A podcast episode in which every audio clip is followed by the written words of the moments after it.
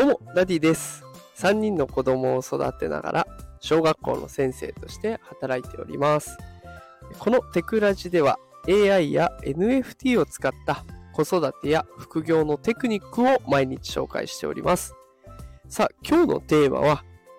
AI で夏休みの宿題を提出してきたら、点々点というテーマでお送りしていきたいと思います。えということで今日は AI× 学習について投稿します。で、今回ね、この放送をしようと思ったきっかけなんですけれども、えちょっとね、とある記事を見まして、まあそこから引用させていただこうかなと思って、この放送を考えました。で、早速ですが、そのとある記事というものを引用させていただきます。最初のリード文のところを引用していきます。東京都教育委員会は、2023年6月13日、生成 AI の取り扱いについて都立学校に通知を出した。宿題を課す際は AI の回答をコピーして提出しないよう注意喚起が必要とし、夏休みの宿題で注意を促す例として、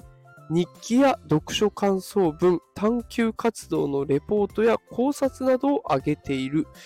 と書いてあるんですね。えすいません。ちょっと後ろでね、カンカンカンという音が鳴ったと思いますが、ごめんなさい。ちょっと外で収録しているので音がうるさいです。すいません。えー、まあ、先ほどの紹介した記事、要は、夏休みの宿題は自分でやりなさいよということを通達してるんですね。これを聞いてあなたはどう思いましたでしょうか？正直私は反対です。で、これどうしてそう考えたのかっていうところも紹介しながらね、こう AI を触っていくっていうことが夏休みだからやるべきなんじゃないかなと思う理由を、え紹介していきたいと思います。えまずは夏休みの宿題、えこれの目的についておさらいをしてみますと、大きく分けて3つほどあるかなと思うんです。1つ目は学習の復習をして知識の定着を図ったりとか、あと苦手を克服したりとか、いうやつですね。だからドリルをたんまり解くっていうことをやるわけですね。続いて二つ目は、長い時間をかけて自分の興味のある分野を掘り下げて学習する。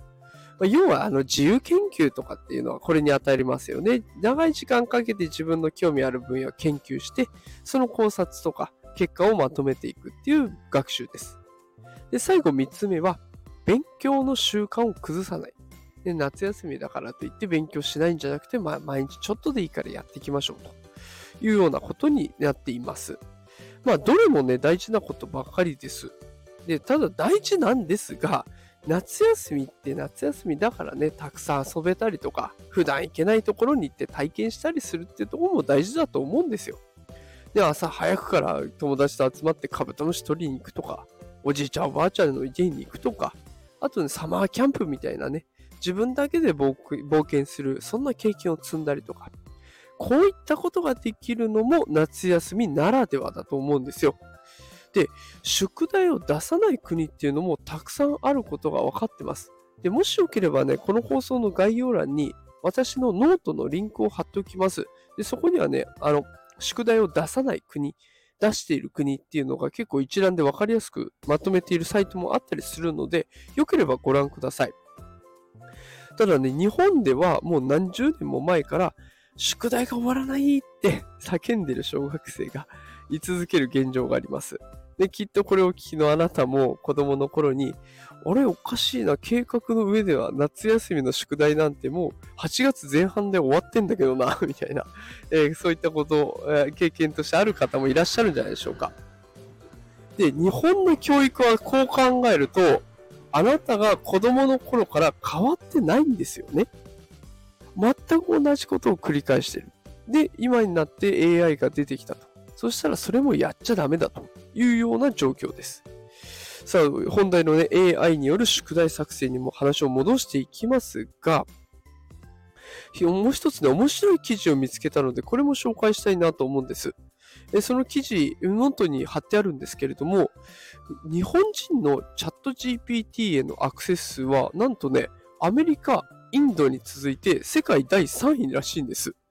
俺はそれはすごく嬉しくて、ね、新しいものを毛嫌いするんじゃなくて、ちゃんと受け入れるっていうことができているのが嬉しかったんですが、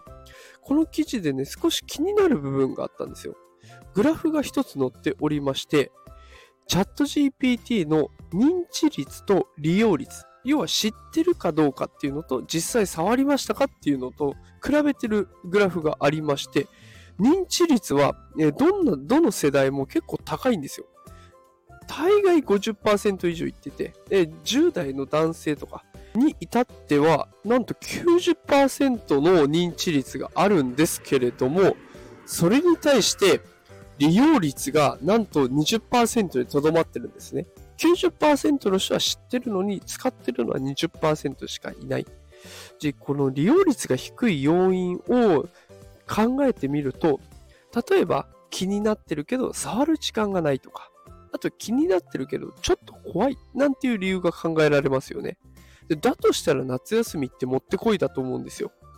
時間があるから触る時間も十分に確保できるし、調べる時間も十分にあるから、入念にリサーチして利用することができる。ね、だから、あの、もし私のクラス、受け持ってるクラスで AI による作品を提出している子がいたらね、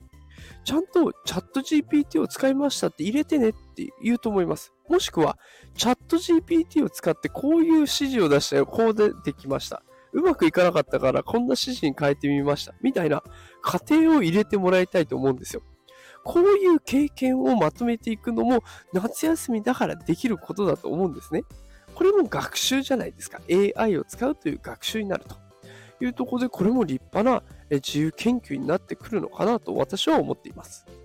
で AI っていう新しい技術をどう使うかは個人に任されちゃう。で、AI を使って詐欺をする人も正直いると。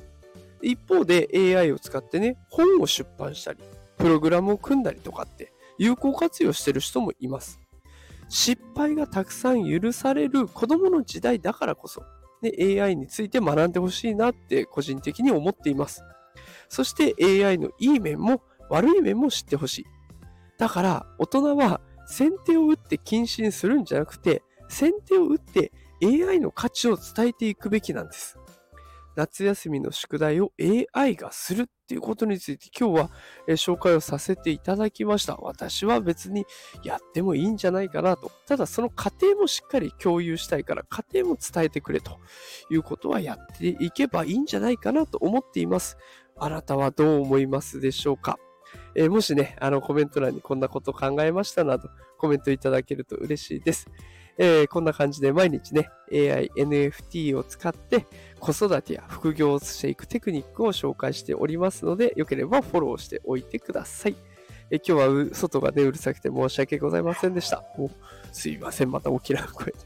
えー、次回はね、できるだけ静かに放送したいと思います。ぜひフォローよろしくお願いします。それではまた明日お会いしましょう。さよなら。